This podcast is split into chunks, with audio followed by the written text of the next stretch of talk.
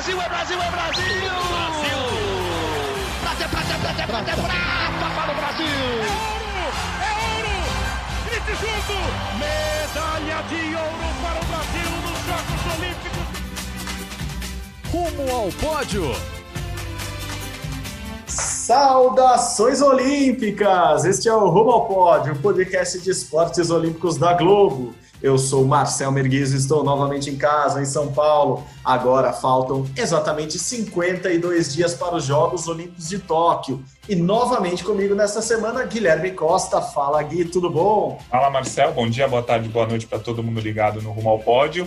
E o Japão agora é oficial. O Japão está no clima das Olimpíadas. A primeira delegação entre todas as delegações estrangeiras chegou hoje lá no Japão já. Os caras estão sempre pensando com antecedência, né? Faltando 52 dias a seleção de softball da Austrália já, já está no Japão, eles chegaram em Tóquio. Todo mundo, todas as atletas e todos os membros da delegação da Austrália estão vacinados e todos fizeram um teste para Covid. Eles chegaram em Tóquio, já pegaram ônibus e foram para Ita, se não me engano, que é a cidade onde eles vão se concentrar até o começo das Olimpíadas. Então, a primeira delegação oficial estrangeira chegou já com atletas lá em Tóquio, faltando 52 dias. Boa, boa. Eu ia usar a velha piada do Réveillon, né, do Ano Novo. Já é a Olimpíada de Tóquio na Austrália.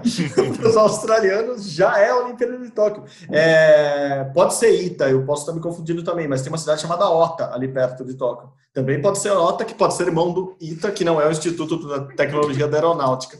Mas, enfim, confusão à parte com os nomes, eu ainda tenho que aprender muitos. Eu, eu assumo 52 dias para o começo das Olimpíadas. Quer dizer, se contarmos o começo das disputas, 50 dias, né, Gui? Porque o próprio softball da equipe australiana que chegou já em Tóquio começa dois dias antes da cerimônia de abertura. Isso, então, e, se contarmos, e se contarmos que no Japão já é amanhã, faltam 49 dias. Então dá para ir cortando, daqui a pouco a Olimpíada é amanhã já. A gente está conseguindo achar um jeito de falar que a Olimpíada está mais perto. Mas Porque, você assim, mesmo... Primeiro... Ah, diga lá. Diga, diga, não, você mesmo já anunciou hoje no Twitter logo cedo. No mês que vem já tem Olimpíada. De qualquer forma, é isso. Mês que vem já tem Olimpíada. Exatamente. Isso, isso é impressionante. E a a Austrália no, no softball. Vai ser o primeiro jogo das Olimpíadas. Vai ser Austrália e Japão, as, no horário de Brasília, terça-feira, dia 20 de julho, às 9 da noite do dia 20 e já 9 da manhã do dia 21 no Japão. Então vai ser Austrália e Japão. A Austrália do softball vai ser a primeira seleção a jogar e a primeira seleção que já está lá também. Austrália e Japão vão abrir as Olimpíadas para gente. É o primeiro evento entre todas as modalidades. Pega qualquer modalidade. A primeira é softball. Na terça-feira, 9 da noite, no horário de Brasília, dia 20 de julho, Austrália e Japão. Então vai, vai treinando as regras aí, porque vai ser. A gente já está no clima, vai ser a única coisa que vai ter para a vida Olimpíada. Vai ter que ser o softball. Perfeito. Então é isso, Gui. O planejamento das australianas foi perfeito. 50 antes, 50 dias antes delas jogarem na Olimpíada, elas chegaram no Japão. E se você escuta esse podcast na quarta-feira, na quinta-feira, na sexta-feira, durante toda a semana, antes do próximo podcast, faça a conta que você quiser. Faça a festa, torcedor, diria o nosso narrador. É isso. A data é sua. Hoje a data é sua, a data é nossa, é de quem quiser. Mas a verdade é que mês que vem, em julho, já teremos Olimpíada. Nós que estamos gravando o podcast nessa terça-feira, dia 1 de junho, aqui em São Paulo. O Gui também está aqui em São Paulo. Logo, logo também estaremos lá em Tóquio. Logo, logo não, né? Só no mês que vem, mas estaremos lá em Tóquio. O podcast segue de lá. E outro número importante, que a gente também confunde muitas vezes, é que o Brasil chegou, nesta terça-feira, pelo menos, número de vagas confirmadas pelo Comitê Olímpico Brasileiro, a 232 atletas garantidos em Tóquio. 232, 232. As últimas vagas garantidas foram do badminton, Igor Coelho e Fabiana Silva estarão lá representando o Brasil. A Federação Internacional confirmou as vagas após o fechamento do ranking mundial. E vagas que já tinham sido confirmadas para o Brasil, as três vagas do ciclismo mountain bike, agora têm os devidos nomes Henrique Avancini, que já esperávamos ele lá no MTB, Luiz Cocuzzi, o outro no, entre os homens na Olimpíada de Tóquio, e sim, Jaqueline Mourão, falamos dela semana passada, confirmada para a sétima Olimpíada. Essa mulher é incrível. Ela vai para mais uma Olimpíada de Verão, Gui. Você que conversou com ela há algumas semanas ou alguns dias atrás, é impressionante, né? Assim, é muito Olimpíada com uma pessoa só. E o mais incrível, ela não participou da Olimpíada do Rio, que foi em casa. Ela participou de todas as últimas sete Olimpíadas de inverno, de verão, quer dizer, com aquelas paradas que você mesmo contou para ter os filhos. Mas incrível, Jaque Mourão confirmada então para a Olimpíada, Gui, são esses os últimos confirmados da delegação brasileira. É isso aí, o Brasil vai com três atletas no mountain bike, uma mulher e dois homens. O homem, o Henrique Avancini, com mais chances de medalha mesmo. A, a Jaqueline Mourão, assim, a gente tem que ser sincero, ela não tem chance de medalha, mas claro, é um resultado importante. Ela tem mais uma Olimpíada aos 45 anos de idade no ciclismo, é algo surreal, é algo importantíssimo. Mas a gente sabe que se ela, o objetivo dela é ser top 20, mais ou menos, que é o resultado que ela conseguia lá quando ela ainda era novinha, tinha 30 e poucos anos, na Olimpíada de 2004, Olimpíada de 2008. E o terceiro nome do Brasil, que é o Cocuzzi, que é um cara importante, que tem feito bons resultados nas Copas do Mundo, mas que, parecido com a Jaqueline, vai brigar ali top 20, top 30, e o Henrique Avancini, como a gente já falou várias vezes aqui no podcast, brigando pela medalha. É isso. O... Bom, você falou que a, a, Jaque não tem chance. Eu lembrei do Avancini no PAN, que era favoritaço a medalha, e de repente furou o pneu dele. Entrou um prego no pneu dele no meio das montanhas ali. Se entrar prego no pneu de todo mundo à frente da Jaqueline, ela tem chance de medalha. Gui. Não seja tão pessimista assim. Estou brincando para dizer que a Jaque é uma baita atleta. A gente sabe da, das dificuldades do nível que o, que o mountain bike tem, principalmente na Europa, né, Gui? Assim, é muito forte, mas realmente dos três atletas que vão, é, Henrique Avancini é o que tem mais chances de medalha lá em Tóquio. Então, parabéns a eles, agora com nomes confirmados, já, já podem fazer o planejamento certinho. Só para encerrar o caso Jaqueline Mourão, vamos lembrar, ela vai para a Olimpíada de Tóquio, seis meses depois, a ideia dela é estar na Olimpíada de Inverno de Pequim,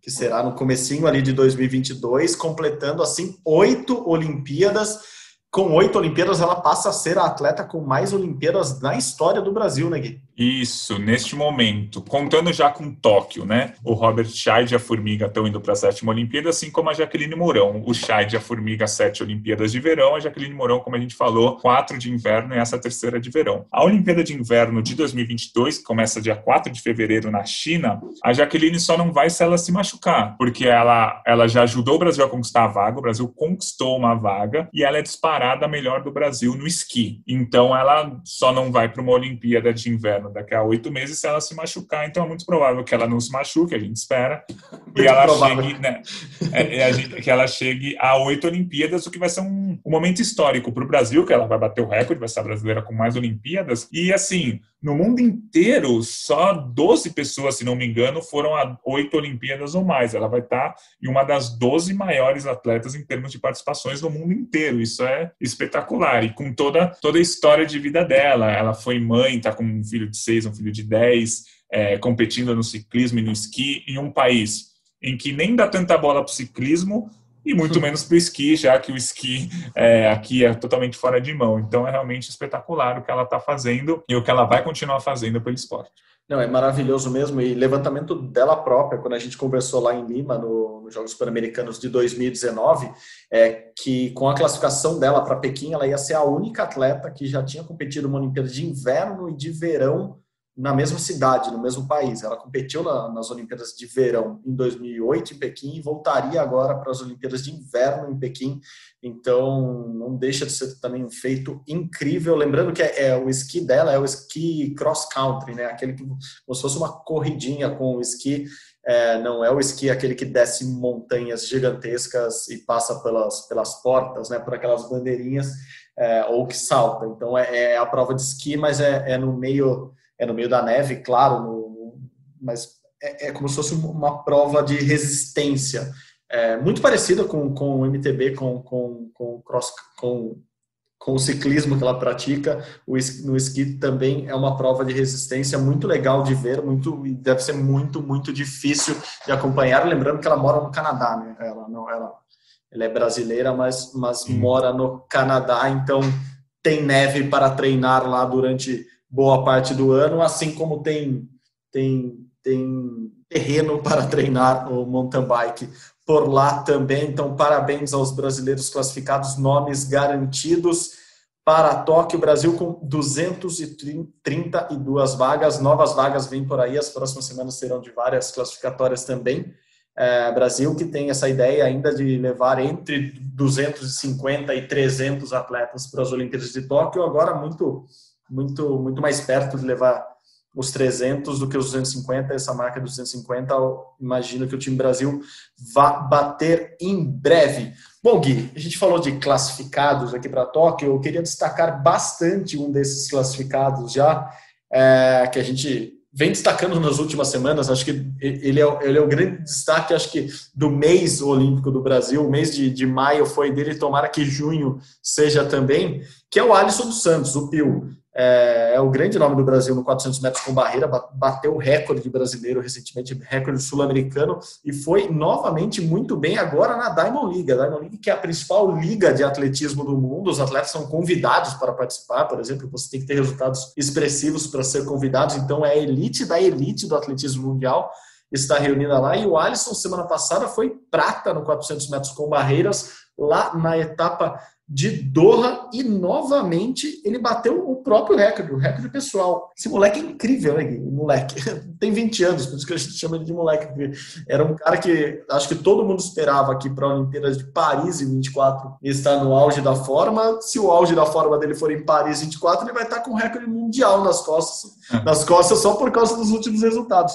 Que impressionante a fase do Alisson. É, é, algo muito bom mesmo. Ele tá, ele marcou o tempo de 47 segundos e 57 centésimos nos 400 com barreira. Isso, isso mostra que ele já melhorou mais de 7 décimos o tempo dele só em 2021. Ele entrou em 2021 com 48 e 28 a melhor marca dele. Ele está com 47 e 57. Quando ele fez o 48 e 28, ele foi sétimo no campeonato mundial. Esse tempo de 47 e 57 o coloca muito perto de uma medalha olímpica nos Jogos. A gente tem dois atletas muito fortes nessa prova, que é o norueguês, que não competiu nessa Diamond League, mas está correndo muito bem há uns 3, 4 anos abaixo abaixo, abaixo dos 47 segundos, ou próximo ali dos 47 segundos baixo. E tem o Ray Benjamin, que foi o americano que inclusive venceu o Alisson nessa prova agora. Os dois parecem estar um pouco acima do restante. E aí tem o Alisson, tem um atleta que chama Samba, tem um atleta das Ilhas Virgens Britânicas, enfim tem uns cinco atletas que devem brigar pelas essas três medalhas, sendo que o norueguês e o, e o, Ray Benjamin estão um pouco acima.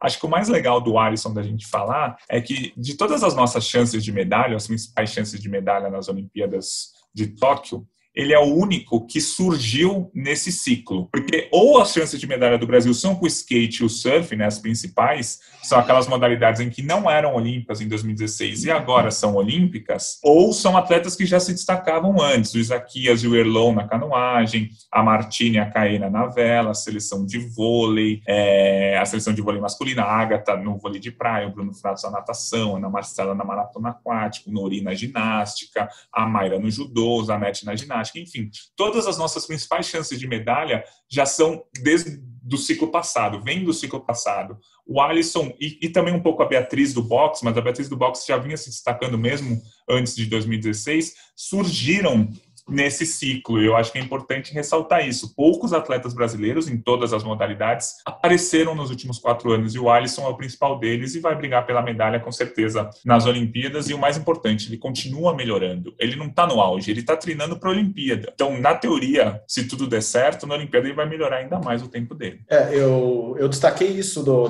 das melhoras dele porque é incrível, é incrível. Toda a competição ele melhora o tempo dele. Assim, se, se não é nas eliminatórias, na, nas finais principalmente, ele, ele tem uma capacidade muito grande de, de evolução, assim. Isso quer dizer que, obviamente, ele está evoluindo nos treinos e consegue reproduzir isso nas competições.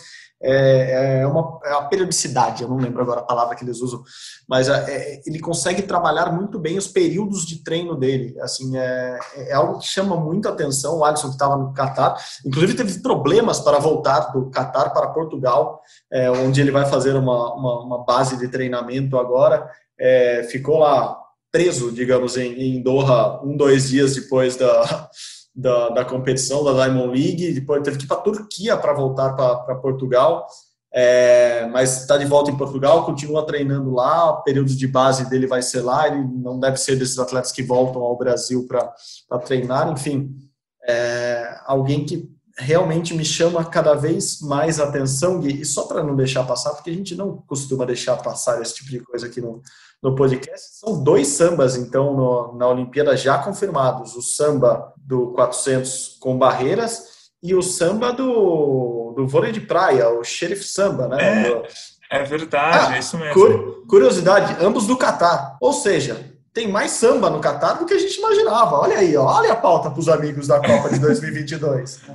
Vamos levantar a é família verdade. Silva lá, a família Samba, digo.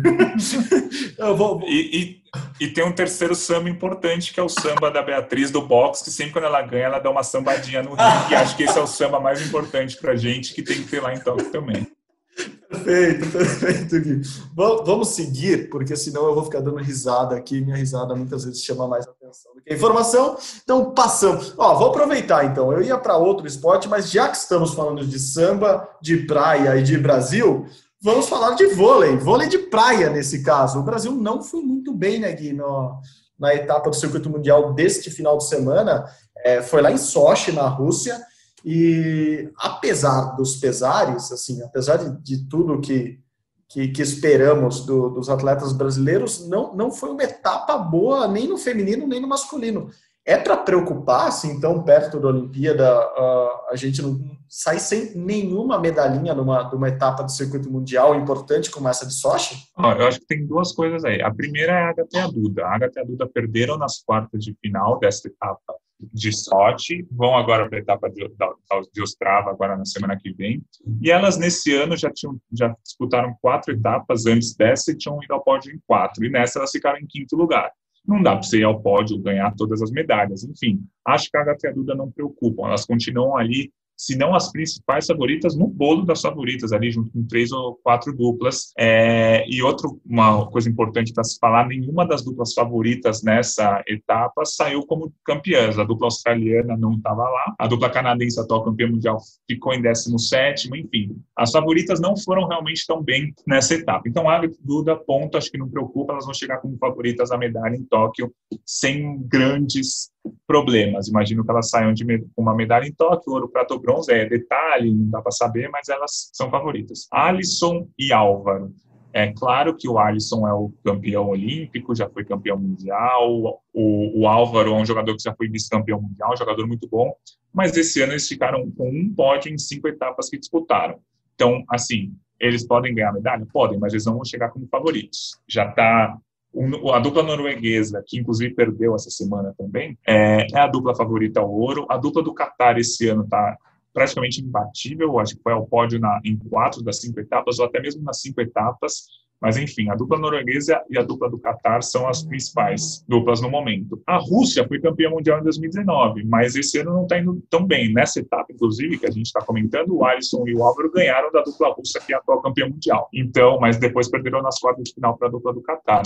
Então, eu acho que o Álvaro e o Alisson preocupam. Um vôlei de praia masculino no geral, né? Porque tem o Evandro e o Bruno Schmidt, que nem foram para essa etapa. O Bruno Schmidt teve Covid em fevereiro, ficou internado. É, eu acho que ele ainda está se recuperando. Acho que é uma incógnita muito maior do que o Alisson e o Álvaro, que com certeza vão brigar pela medalha, mas não vão chegar favoritos. Então, resumindo a sua pergunta, preocupa o vôlei de praia masculino, a Agatha e Duda ainda não preocupam. E só para fechar, a outra dupla brasileira, Rebeca e Ana Patrícia, que vão estar em Tóquio, elas não estavam nessa etapa porque a Rebeca torceu o tornozelo lá em Cancún mês passado, mês retrasado já, e ainda está se recuperando. Acho que a, a Ana e a Rebeca não vão ser favoritas nas Olimpíadas, mas vão brigar pela medalha. E a Agatha Duda favoritas, talvez ao ouro, mas com certeza favoritas à medalha. Então, vôlei de praia feminino não preocupa, o masculino preocupa. Acho que esse é o grande resumo da ópera. Não, boa, boa, Gui, boa, Gui. Bom, vamos, vamos do vôlei de praia já pular para o vôlei de quadra, porque a gente sempre grava o podcast no meio de algum jogo importante da seleção brasileira. Né? Hoje tem, tem Brasil e Rússia no feminino,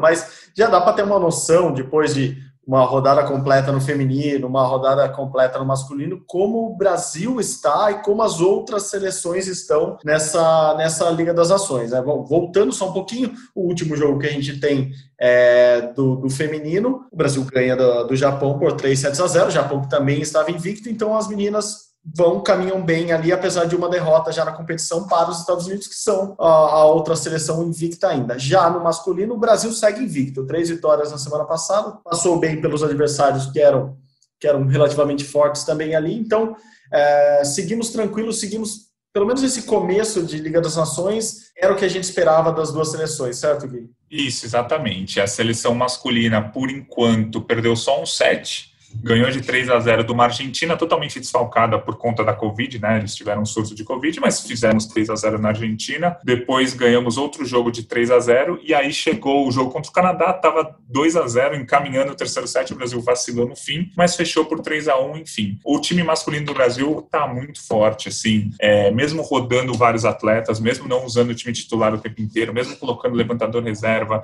mesmo entrando o Felipe Roque, que é o, na teoria, o terceiro oposto do Brasil Brasil. Mesmo assim, o Brasil tem ganho os jogos, fez três amistosos contra a Venezuela antes também, ganhou todos de 3 a 0 Acho que o vôlei, o vôlei de quadra masculino do Brasil está bem encaminhado para chegar como um dos favoritos na, na Olimpíada. O vôlei feminino do Brasil, é, eu não queria, não, não gosto de falar isso, mas eu estou iludido depois do jogo Brasil e Japão que eu vi ontem. Ontem, segunda-feira. Hoje, terça-feira, eu posso já me desiludir de novo, né? A gente está gravando três e meia, o jogo Brasil e Rússia é às quatro. Se você está ouvindo isso depois de terça-feira, quatro da tarde, entra lá no ge.globo barra vôlei que você vai ver o que aconteceu no jogo. Mas o jogo contra o Japão, o Brasil jogou muito bem. Foi um 3 a 0 tão tranquilo, mas tão, não deu susto Sim. em nenhum momento. O, o, Japão não chegou a encostar em nenhum dos três sets. O Brasil já abria, sei lá, 9 a 4 no começo e mantinha e fechava bem. Então, o jogo contra o Japão me iludiu. Mas é bom lembrar que na primeira fase, na primeira semana, vai, da Liga das Nações, o Brasil foi superado pelos Estados Unidos 3 a 1 com assim com classe. O Brasil não jogou bem, os Estados Unidos jogou muito bem e foi, digamos, tranquilo a partida para os Estados Unidos. Mas o jogo contra o Japão me iludiu. Mas vamos ver o que acontece nas próximas semanas, porque o Brasil jogou o bloqueio, o Brasil, se não me engano, fez 11 pontos de bloqueio contra o Japão em três sets só. O negócio foi absurdo. Então o jogo contra o Japão me iludiu, mas eu quero ter ter os pés no chão e esperar algumas semanas para falar que vai ser esse time feminino na Olimpíada, mas confesso que estou me empolgando. Porque... Até o que é perigoso sempre, até porque o Zé Roberto está tá usando mesmo é, essa liga para com jogos seguidos, três jogos seguidos, depois descansa três dias, três jogos seguidos, para testar mesmo opções que ele tem no time. Ontem, por exemplo, Rosa Maria jogou mais tempo, mas enfim, Carol Gattas está jogando bastante tempo e acho que está aproveitando essa chance. É, então ele está experimentando um pouco o time ali nos, nas primeiras partidas. A Fegaray foi bem, por exemplo. É, ontem já jogou menos. Enfim, é, o, o, Zé está testando, mas foi, foi, uma vitória contundente contra uma equipe que tinha acabado de ganhar da Rússia, por exemplo, que é sempre uma rival importante do Brasil. Claro que é, se fala muito isso no vôlei. Muitas vezes o jogo contra um time encaixa, que é o caso da seleção brasileira contra a seleção japonesa, e muitas vezes não encaixa contra uma seleção americana. Assim, há essa tradição no vôlei. Se, se fosse no futebol, é aquele negócio do freguês, que o, o, time A é freguês do time B, que é freguês do time C, que é freguês do time A. Então um acaba ganhando, assim, vira um círculo vicioso quase de vitórias ali, mas também, também gostei muito das. Tanto da masculina quanto da feminina, acho que o Brasil foi muito bem nesse começo de Liga das Nações. E é isso. Ah, daqui a pouco a gente vê Brasil e Rússia. Você acompanha lá no ge.globo o resultado é, e a repercussão desse jogo. E o Brasil continua jogando na semana. Tem mais, um, tem mais jogos nessa semana, tanto no masculino quanto no feminino. É, a vantagem da gente estar gravando o podcast no meio da tarde de terça-feira é que a gente já sabe, por exemplo, o resultado do Bruno Fratos no circuito Mare Nostrum ele que até a gente começar a gravar o podcast só tinha, só tinha conquistado uma prata na semana passada, já conquistou um ouro hoje. O Bruno foi bem lá nos 50 metros livres. É, nessa etapa ele fechou com 22 e 12, que não é lá um baita tempo. O Bruno certamente fará abaixo de 22 na Olimpíada, mas é mais um bom resultado para ele que, como a gente sempre diz aqui, né, Gui, ele é muito regular ali no topo. O Bruno toda a prova que ele entra, independentemente do nível dos adversários, ele está se mantendo ali no top 3. Então, mais um bom resultado para o Fratos, que a gente continua acreditando em muito para a Olimpíada. É, é, o legal do Fratos é que ele compete muito, né? Como ele tem, ele mora nos Estados Unidos há muito tempo e a natação americana tem essa tradição de você competir. Ah, você pode não estar tá muito bem preparado, você pode não estar tá, o que eles chamam polido para essa competição, mas você entra, compete e o que o tempo que vier tá bom. Então Bruno Fratos compete muito. No domingo ele foi prata, na etapa de Mônaco do circuito Mare Nostrum e hoje, terça-feira, ele já foi ouro. Então é legal ver ele competindo, competindo, competindo. E a etapa de Mônaco do circuito Mare Nostrum ainda foi bem cansativa, porque os 50 metros livre tem um regulamento diferente, né? Lá em Mônaco, ele nadou cinco vezes os 50 metros livre em dois dias. e aí ele foi prata, né? Ele chegou a nadar duas vezes dessas cinco abaixo de 21 segundos, foi medalha de prata. Dois dias depois está na França, tudo bem, pertinho de Mônaco ali, nadou eliminatório e final no mesmo dia, ou seja, nos últimos quatro dias ele nadou sete vezes em competição à prova de 50 metros livre. Ele passou da semifinal para a final com o quarto tempo, 22 e 50, e na final ele fez 22 e 12 e empatou na medalha de ouro com Florama Nadu. Florama Nadu é o campeão olímpico de 2012 dessa prova de 50 metros livre, ele passou um tempo aposentado, voltou a competir e vai ser um dos rivais do Fratos, com certeza, pela medalha olímpica lá em Tóquio. Mas o Fratos, assim, é muito bom ver ele competindo tanto e de igual para igual. Pô, ganhou ouro empatado com Florama Nadu, que é um atleta que é campeão olímpico. Então, mostra que ele está, sim, entre os melhores do mundo. Vamos ver essa reta final de preparação, 50 dias para as Olimpíadas, ver como que ele chega lá nos Jogos, porque analisando esses quatro anos e 11 meses desse ciclo, vai, o Bruno Fratos com certeza é favorito à medalha. Vice-campeão mundial em 2017, vice-campeão mundial em 2019, vice-líder do ranking mundial em 2018, um ano que não teve campeonato mundial. Então, se a gente pegar como base o ranking mundial, ele foi segundo colocado.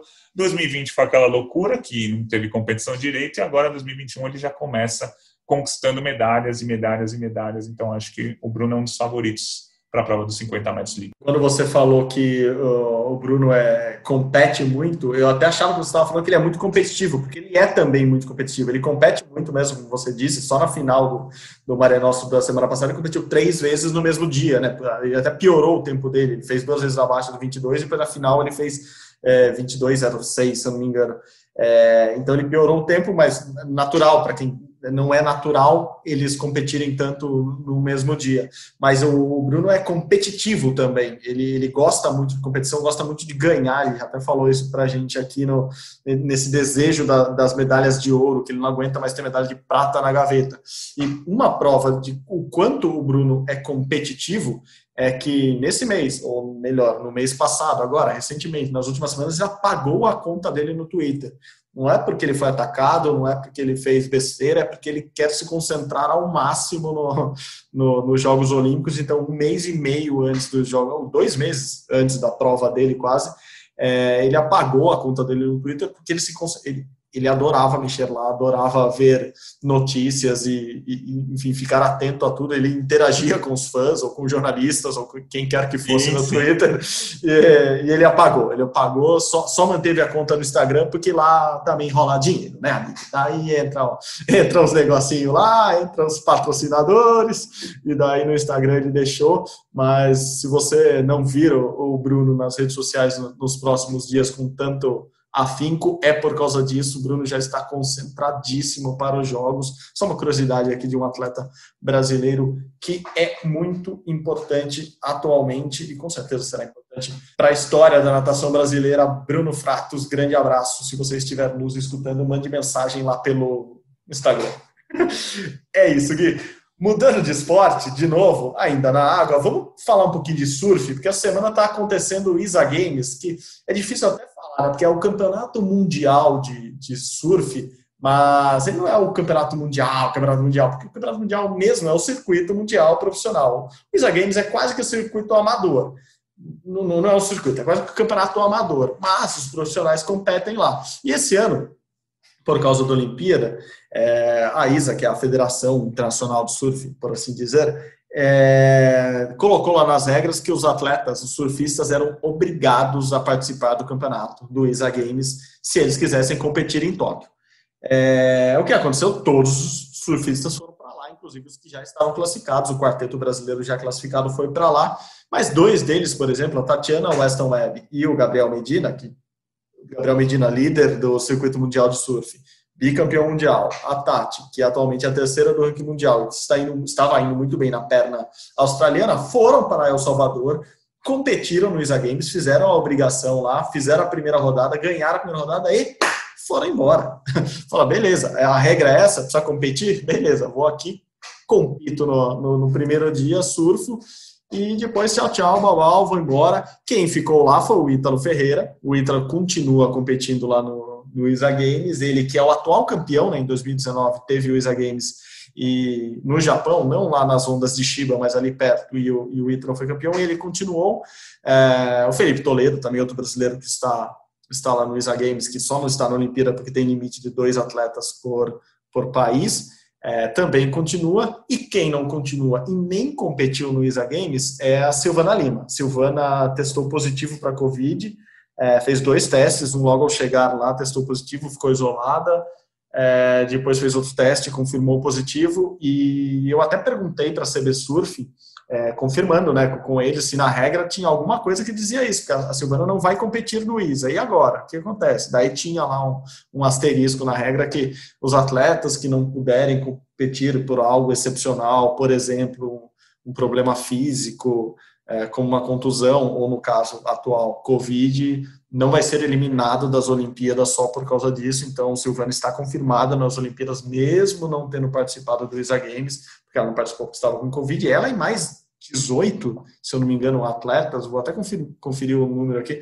É, 28 pessoas foram confirmadas, 18 participantes foram isolados. Então, rolou um surto de Covid lá, é, mas a competição está rolando Uh, complicado isso, né, Gui? Porque um mês, um mês e pouco, 50 dias antes da Olimpíada, você levar todos os atletas para outro país, uma competição obrigatória que, na verdade, não valia nada para a maioria deles, porque os atletas, os principais atletas já se classificaram pelo circuito mundial.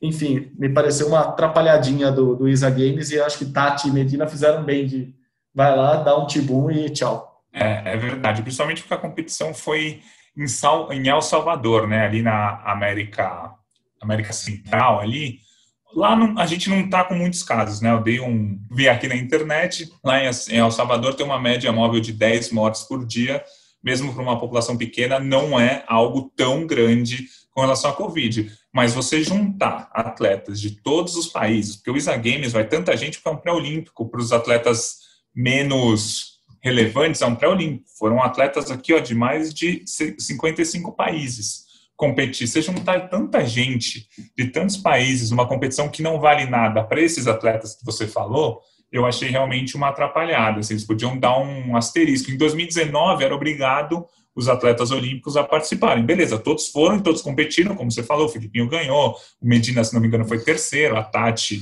a Silvana Lima foi segunda, enfim, estava todo mundo lá. Em 2021 você não precisava fazer isso, né? Você não precisava transferir tanta gente para um lugar ali que, querendo ou não, é longe para europeus, é longe para asiáticos, é, enfim. Acho que foi errado o que a Federação Internacional fez de obrigar todo mundo a ir. E aí, como precisa ir, os atletas foram, fizeram o dever de casa, é o que você falou, ganharam a primeira bateria e foram embora. O que é até interessante para o torneio, porque ele é pré-olímpico, ele vale, vale vagas para quem não tem vaga.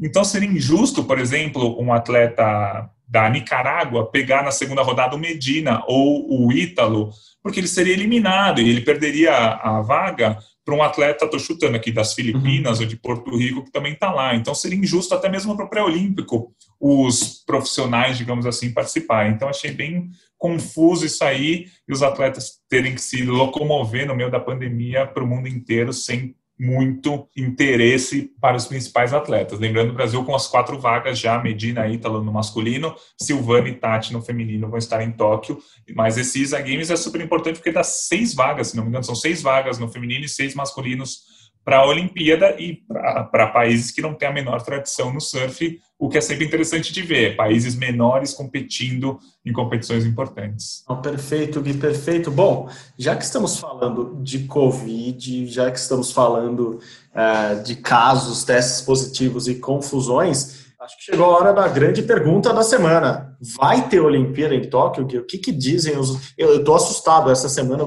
preciso confessar aqui que eu, eu provavelmente terei pesadelo nos próximos 50 dias com a notícia da Copa América essa semana, porque de repente, num domingo à noite, resolveram cancelar o evento e depois mudou o evento e o Brasil agora está abraçando a Copa América, mas imagino eu que não vai acontecer a mesma coisa com as Olimpíadas. As últimas notícias são positivas ou negativas, Gui? Que, que, que, que notícias já vieram do Japão nesse, nesse dia que está acabando por lá? Olha, acho que a notícia mais importante é que já tem delegação chegando, como a gente comentou no começo do, do podcast, né? A seleção feminina de softball da Austrália já está no Japão para a disputa da Olimpíada. Acho que isso já, já é mais uma mostra que a gente vai ter Olimpíada, que isso tá, o martelo está batido já há algumas semanas, alguns meses até. Mas uma outra notícia importante é a queda dos casos lá no Japão. Né? A gente vem comentando toda semana aqui os casos diários de Covid no Japão. Na, no início do mês passado, o, Japão chegou a ter seis, mais de 6 mil casos por dia. Passadas duas, três semanas, o número de casos está na média de 3.500.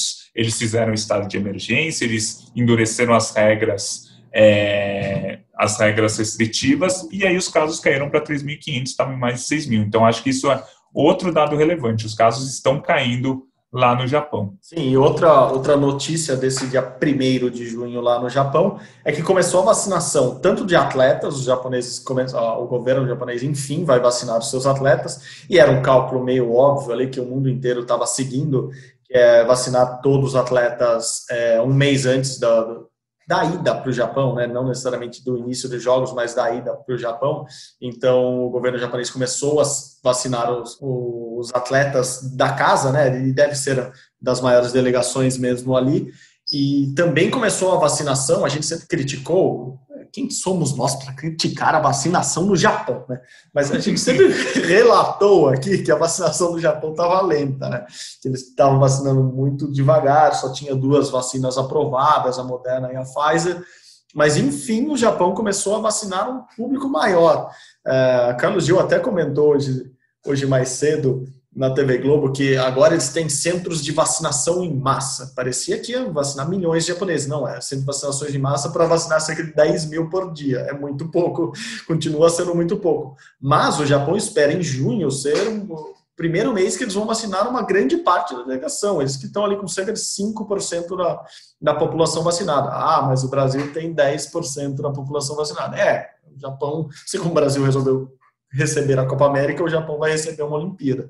Então, se tivesse uma vacinação mais avançada, com certeza os problemas seriam menores, mas enfim, o Japão começa a avançar na vacinação. Agora, não são somente os profissionais de saúde e os idosos, né, acima de 65 anos, eles basicamente começaram a vacinar toda a população abaixo de 65 anos, com ou sem comorbidades ao mesmo tempo. Então, a ideia é que essa vacinação avance e que bom, porque imaginamos assim, se for vacina da Moderna, é uma dose só, se for da Pfizer, em 21 dias pode tomar a segunda, então daqui a um mês, uma parte maior da população japonesa estará vacinada, assim como os atletas brasileiros aqui estão todos sendo vacinados, pelas minhas contas, semana que vem a maioria deles também toma a segunda dose, então a delegação brasileira vai vacinada por essas doses que foram doadas, tanto pela foram doados pelo Comitê Olímpico Internacional, num acordo tanto com a Pfizer quanto com a Sinovac. É, alguns países aceitaram a Sinovac, outros países aceitaram a, a Pfizer.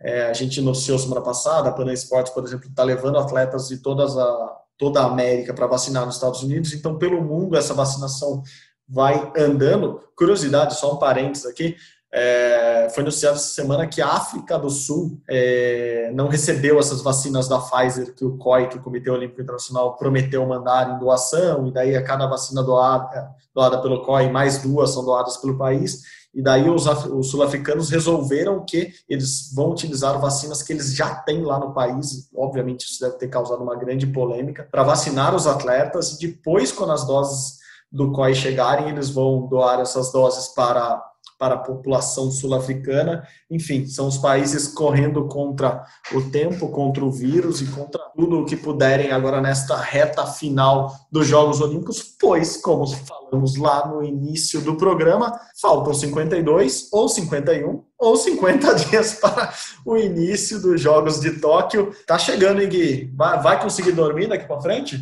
Ó, dá para falar que faltam 49 também, viu? No Japão enfim, no, no, Japão já é quarta, enfim, todo aquele negócio que a gente falou no início. Mas é, a ansiedade está batendo, não só para a gente, como para todos os atletas, está chegando, tá chegando a hora mesmo. E eu estou fazendo lá nos meus caderninhos né, as projeções de medalhas. Comecei a pôr no papel tudo de novo para ver quem vai ser ouro, prata e bronze em cada uma das modalidades. É, tem muitas modalidades que ainda é difícil de, de definir quem são os favoritos. Por exemplo, o judô ainda tem um campeonato mundial daqui a uma semana. O skate, principalmente a categoria street, não tem os nomes definidos ainda dos classificados.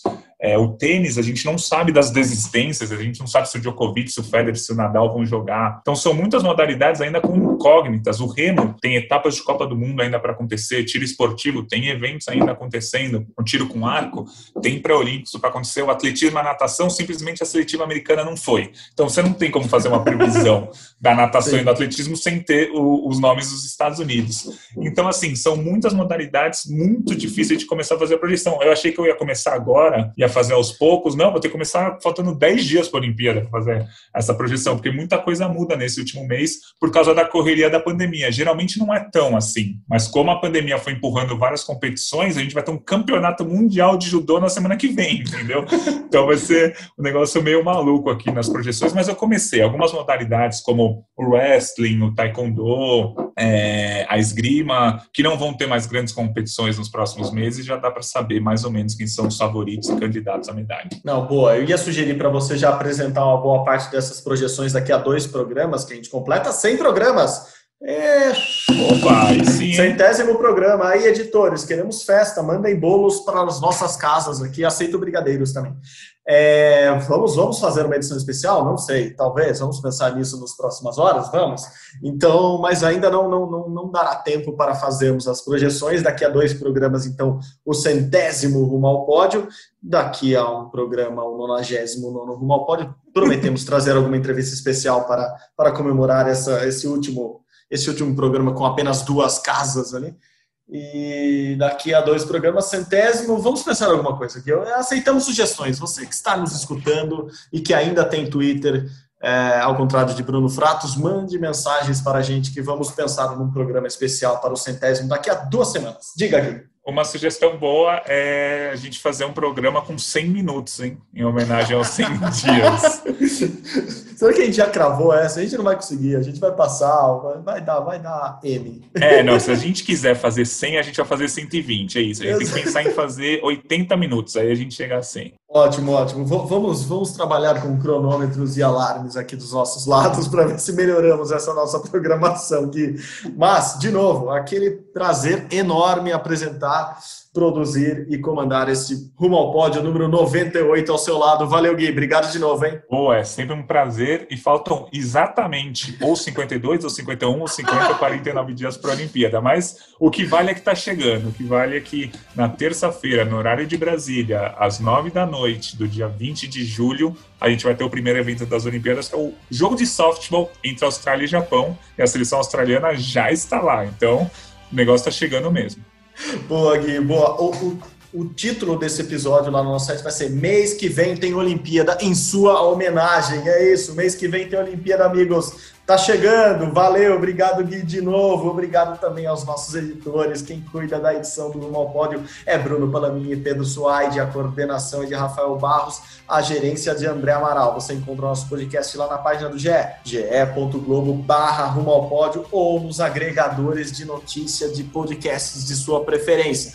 É isso, pessoal, muito obrigado novamente, até semana que vem. Saudações olímpicas, arigato! Tchau, tchau!